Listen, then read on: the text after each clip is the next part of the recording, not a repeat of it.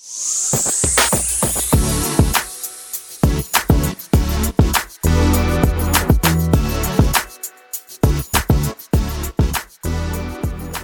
à tous et bienvenue sur le Wedding Corner, le podcast des futurs mariés.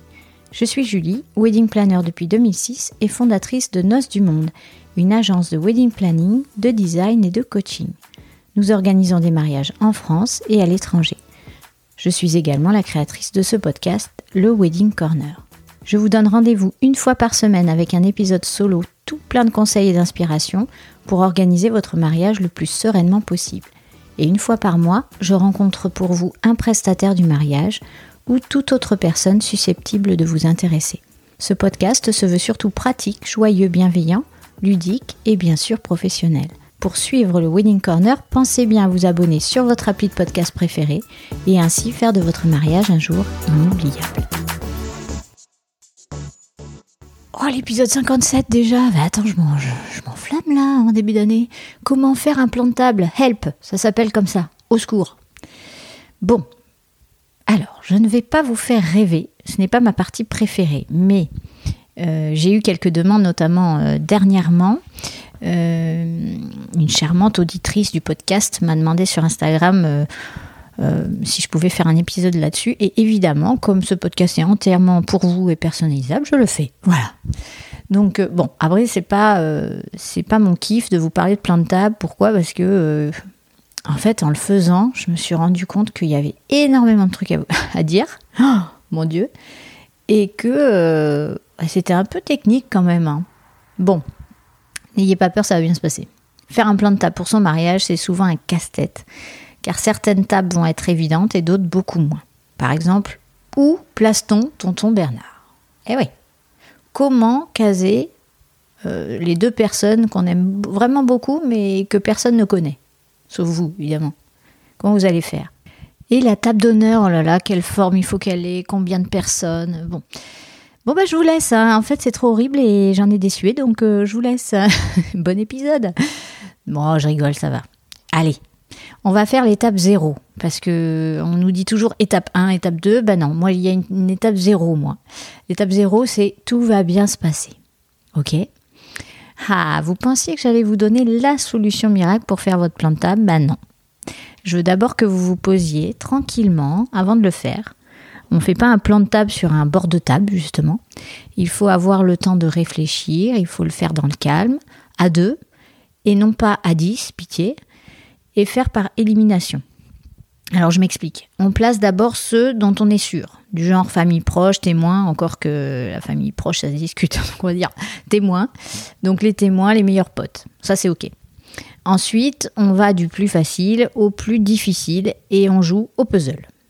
Pour le coup, moi je déteste les puzzles. Mais avant, on a deux trois trucs à voir ensemble. Alors si vous êtes calme et reposé, on y va. Et on y va donc pour l'étape 1 étape 1, pardon. Euh, votre plan de salle. Alors on ne peut pas faire un plan de table sans connaître euh, les mesures de l'espace concerné. Que vous soyez dans une salle de réception ou dehors, c'est la même chose. Donc demandez les plans au château, au domaine, etc. Ou faites-le vous-même et allez mesurer. Faites comme euh, Valérie Damido et vous prenez votre mètre. En général, on s'en sort avec un rectangle plus ou moins parfait selon les lieux, et on peut ainsi grosso modo le dessiner ou le faire sur ordi. Étape 2. Oui, elles sont courtes mes étapes hein, quand même. Ça va, c'est cool. On repasse de temps en temps à l'étape 0 pour dire tout va bien se passer, et on passe à l'étape 2, le mobilier. Donc trop souvent, on oublie de se poser la question du mobilier. La salle vous fournit-elle les tables et les chaises? Si oui, les tables sont-elles rondes ou rectangles? Et quelles sont leurs dimensions? Donc pour combien de personnes sont-elles prévues? Donc je vais vous aider un peu là-dessus euh, parce que moi-même en tant que planeur, euh, je trouve que c'est un vrai casse-tête. Et puis j'oublie tout le temps, donc euh, je suis obligée de regarder mes notes. Enfin bon. Donc une table ronde de 150 cm de diamètre pourra contenir entre 8 et 10 personnes. Moi je recommande 8 pour être à l'aise.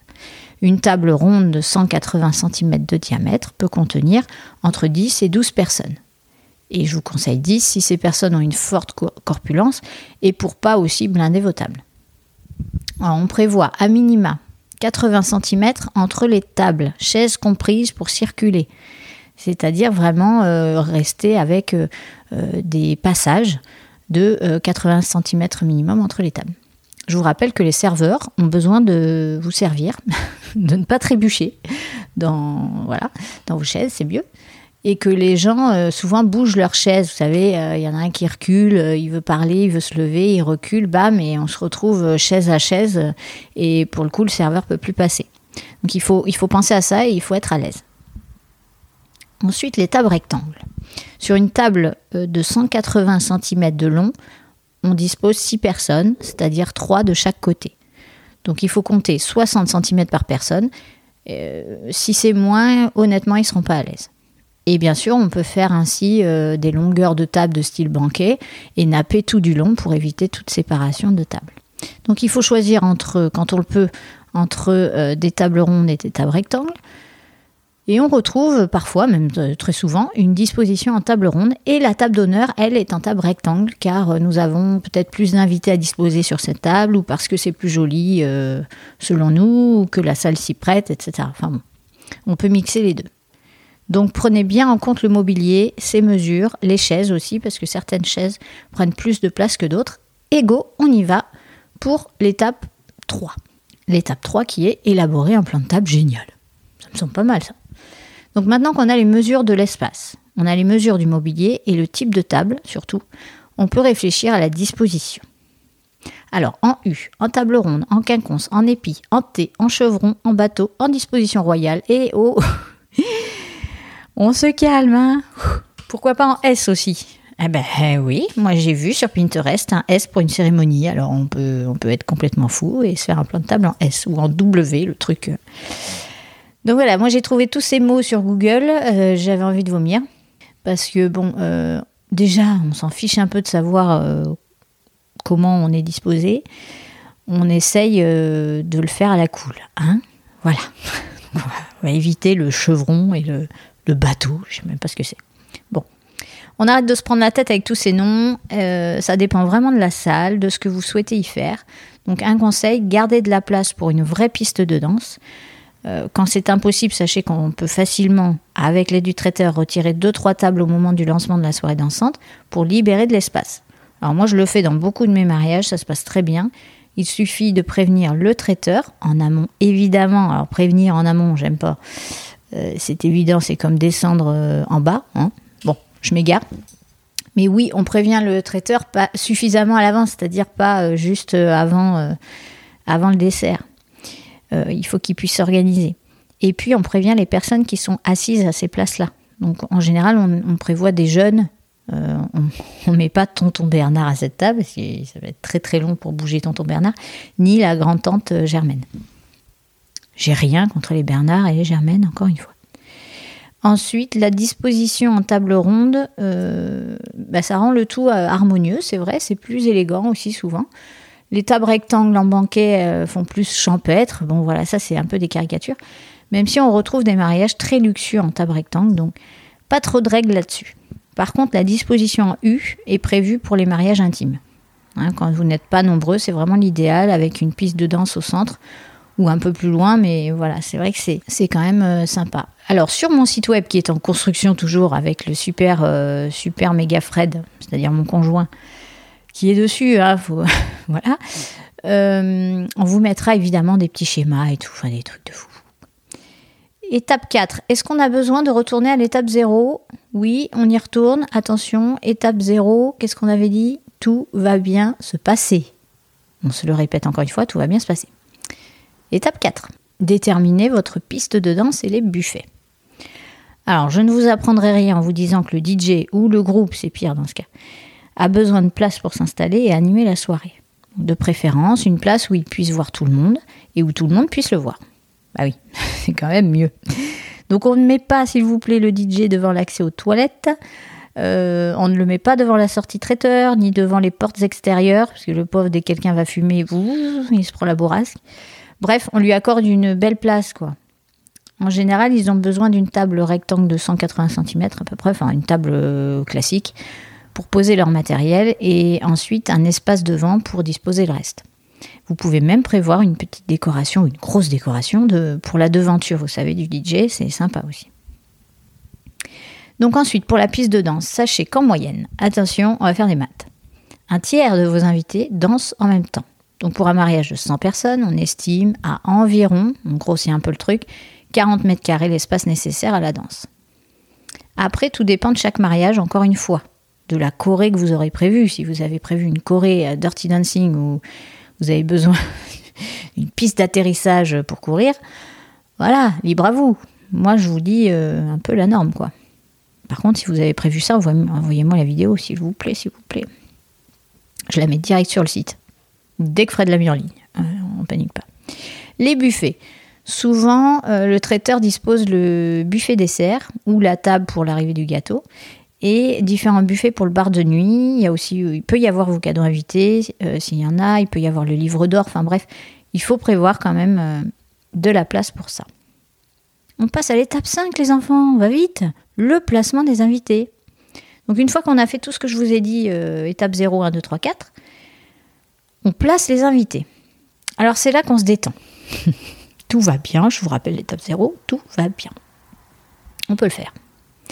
Trois possibilités s'offrent à vous, c'est quand même le rêve. Première possibilité, vous souhaitez que chaque euh, invité soit placé à une table et à une place précise. Dans ce cas, prévoyez-le avec un marque-place et un plan de table précis. Voilà. Possibilité numéro 2, vous souhaitez placer les invités par table, mais ensuite ils se mettent où ils veulent autour de cette table. Dans ces cas-là, vous prévoyez euh, juste le plan de table. Dernière possibilité, vous ne placez personne. Et pour le coup, mon épisode ne sert à rien puisqu'il n'y a pas de plan de table. Voilà, voilà. Bien sûr, à la fin de tout ça, vous pointez avec votre liste pour n'oublier personne. Ce serait quand même ballot d'oublier quelqu'un. Alors après, comment place-t-on ces invités? J'ai envie de vous dire, c'est propre à vous. Démerdez-vous. Euh, non, mais sans rire. Je, suis blagueuse aujourd'hui. Euh, alors, certains mettent leurs parents à la table d'honneur. Certains ne se mettent qu'à deux. J'ai parfois des tables de deux. Rigolez pas, ça existe. C'est souvent les Américains, mais ouais, parce qu'ils n'ont pas réussi à faire de choix ou ils ont envie d'être tous les deux. Du coup, voilà. C'est aussi une table très sympa, souvent très romantique, avec des bougies et tout. Euh, et souvent, quand même, les mariés choisissent leurs témoins et leurs amis proches à la table d'honneur. Donc voilà, ça vous faites ce que vous voulez. Quelques règles à respecter. Évidemment, grosse annonce, attention, les mariés sont placés à côté. Youhou Bah oui, je vous apprends des trucs de fou sur ce podcast. Euh, évidemment, les mariés sont à la même table. J'ai lu ça sur Google, je me suis dit, ils se foutent pas de nous quand même. Bon. Donc je vous le dis parce que voilà. Et il faut prévoir un espace suffisant euh, car vous serez amené à vous lever régulièrement. Donc traditionnellement, la mariée est à gauche du marié, euh, comme lors de la cérémonie d'ailleurs. Ensuite, vous trouverez des noms de table adaptés, j'en suis sûre, sinon vous optez pour des numéros, ça marche toujours et c'est très simple. Alors vérifiez bien euh, d'éviter les querelles. Donc ne placez pas des gens qui ne s'entendent pas à la même table de préférence. Mais bon, c'est logique ce que je vous dis. Hein, ça, ça me paraît évident. Mais bon. Étape 6, c'est la dernière étape. Mais oui, mais oui, vous allez y arriver. Et cette étape, ce sont mes conseils de wedding planner, puisque c'est un épisode conseil, je vous le rappelle. Alors là, j'en ai 12. j'en ai plus que les étapes, le truc de fou. Je me suis laissé un petit peu embarquer. Mais bon, je suis pas wedding planner pour rien, les gars. Euh, alors, un, Commencez par les invités faciles à placer et allez-y progressivement. Deux, Vous pointez à chaque fois pour n'oublier personne. Donc c'est peut-être des redites, puisque je l'ai dit dans dans l'épisode, euh, mais c'est hyper important. En trois, ne collez pas les personnes âgées aux enceintes, les pauvres. Mais oui, les pauvres. J'en vois ça des fois. Non, non, non, non, non. Ça fait mal aux oreilles. Euh, en quatre, assurez-vous que les sorties de secours soient libres d'accès. Bon, déjà, c'est une obligation. Et puis, euh, voilà, je vous le conseille quand même. En 5, gardez une circulation entre les tables d'au minimum 60 cm. 1 mètre, c'est mieux, mais bon, euh, on, fait on fait comme on peut. Hein. On ne fait pas toujours ce qu'on veut. Parfois, on n'a pas la place. En 6, ne surchargez pas vos tables. On est mieux à 8 qu'à 12. Et si vous devez ajouter quelqu'un en dernière minute, vaut mieux prévoir de la place. Donc c'est vrai que ça, c'est... Si on est 12, bah, pour ajouter la 13e, ils vont être super méga serrés. Alors que si vous allégez vos tables, c'est quand même mieux. Vaut mieux avoir une table en plus, quand on peut, et pas être 12 à chaque table, que voilà. Vous avez compris. C'est des maths. Euh, en 7, essayez d'alterner au maximum femmes et hommes en laissant des couples ensemble, évidemment. Mais euh, si deux femmes ou deux hommes qui ne sont pas en couple sont à côté, ça va aussi. Hein. On se détend là-dessus.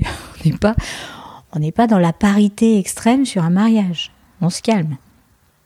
En 8, pensez aux tables à dos et ne les placez pas avec les enfants. Pitié, ils ont grandi, voilà. Mettez-les plutôt avec des jeunes adultes qu'avec des, petits-enfants, les pauvres ados. En 9, table enfant justement. Donc à voir si vous les laissez dans la salle de réception ou si vous avez une salle enfant, le rêve, avec des nounous, le rêve encore, bien évidemment. 10. Évitez de mettre un célibataire à une table où il n'y a que des couples. Euh, bah, mettez-vous à sa place, en fait, euh, un ou une célibataire. Hein. Déjà qu'il ou elle vient à un mariage, ce qui est quand même pas facile. Voilà. Mettez-le euh, ou mettez-la avec des couples et des célibataires. En 11, ne communiquez votre plan de table sous aucun prétexte. Je répète, ne communiquez votre plan de table sous aucun prétexte. C'est source de critiques, d'ennuis, de modifications, de cauchemars. Ne faites pas ça. Il y aura toujours quelqu'un pour vous dire que votre plan de table est chier. Voilà, je vous le dis, c'est clair, c'est net. Euh, petit 12. Faites-le bien avant, c'est-à-dire pas 7 jours avant, vous anticipez, d'une part, pour votre wedding planner, si vous en avez un ou une, parce qu'une semaine avant, c'est chaud, je vous le dis. J'ai fait ça tout l'été, j'ai cru mourir. Et aussi pour vous laisser la réflexion, euh, parce que vous avez le droit de le modifier, mais au moins vous avez une belle base de travail. Et vous fournissez cette belle base à votre wedding planner, et après c'est beaucoup plus simple de modifier que de recréer, enfin de créer euh, un truc entier en, en 7 jours. Donc dès que vous avez les réponses des présents, faites-le, et faites-le progressivement. Allez, j'espère que toutes ces informations vous auront été utiles, car ce n'est pas toujours une partie de plaisir, je le sais, mais au moins ça vous fera des souvenirs. Organisez-vous une petite soirée plantable autour d'un petit verre, ouais je sais, je vous offre du rêve. Et hop, euh, foncez tête baissée, mais pas trop quand même. Regardez bien où vous mettez tonton Bernard. Allez, je vous fais la bise, ciao. Cet épisode est maintenant terminé. J'espère qu'il vous a plu et qu'il vous a motivé à écouter les prochains. Pour faire grandir le podcast, j'ai besoin de votre aide. Ce serait super sympa de me laisser une note 5 étoiles sur iTunes, un gentil commentaire ou encore d'en parler autour de vous. Je suis très active sur Instagram avec le compte Wedding Corner Podcast, tout attaché, et sur le groupe Facebook du même nom.